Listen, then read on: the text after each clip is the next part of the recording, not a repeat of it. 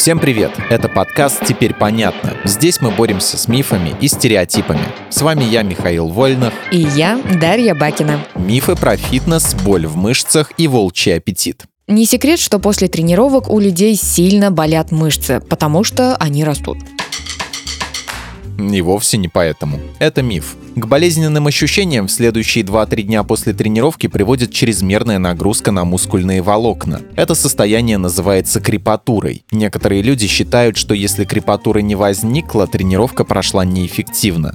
Хотя это в корне неверно. Поэтому иногда забавно смотреть, как люди доводят себя до боли в теле совершенно напрасно. Так почему боль не индикатор роста? Не понимаю, объясни. Чтобы мышца росла, ее волокнам необходимо механическое напряжение, которое и возникает, когда человек делает силовые упражнения. Рецепторы в мембране клеток реагируют на это и запускают цепь молекулярных реакций, которая увеличивает синтез белка в мышцах. Этот белок используется для достраивания мускульных волокон. Так мышцы растут в объеме. Чтобы запустить цепь реакций, механическое напряжение должно быть значительным, но не обязательно чрезмерным. Это получается, что заниматься до боли в мышцах не обязательно.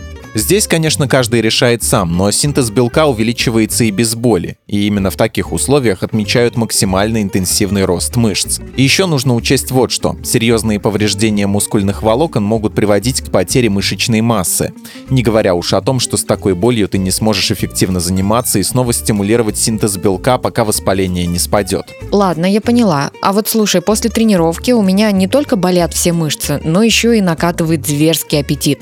Говорят, что он перекроет компенсирует все потерянные калории. Это правда? Нет, это тоже миф. Далеко не все физические нагрузки увеличивают чувство голода и заставляют набрасываться на еду. Все зависит от их типа, интенсивности и особенностей конкретного человека. Например, силовые упражнения не увеличивают чувство голода и не заставляют людей съедать больше обычной нормы. Это справедливо и для опытных атлетов, и для новичков. Упражнения с весами не меняют уровень гормонов, ответственных за аппетит и чувство сытости. Более того, они увеличивают производство тестостерона и улучшают чувствительность к инсулину, что полезно для снижения жировой массы и контроля веса.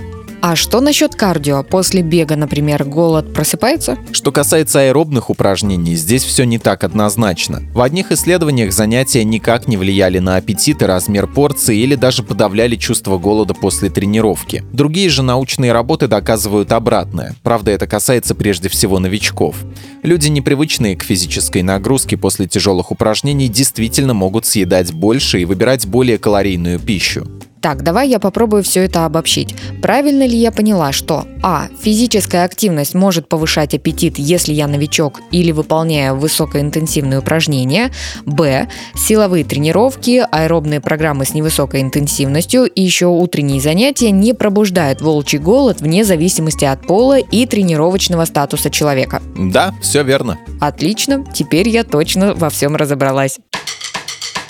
В этом выпуске мы использовали материал и Зориной и благодарим автора за классное разоблачение популярных мифов. Полная версия текста на сайте Лайфхакера. Подписывайтесь на подкаст «Теперь понятно» на всех платформах, чтобы не пропустить новые эпизоды. Ставьте ему лайки и звездочки. Это помогает узнать о нас новым слушателям. Свои впечатления о выпуске оставляйте в комментариях или отзывах в приложении. А еще в описании вы найдете ссылку на наш опрос. Пройдите его, чтобы мы могли лучше узнать о вас, ваших предпочтениях и стать еще лучше. И помните, что новая порция разоблачений уже на подходе.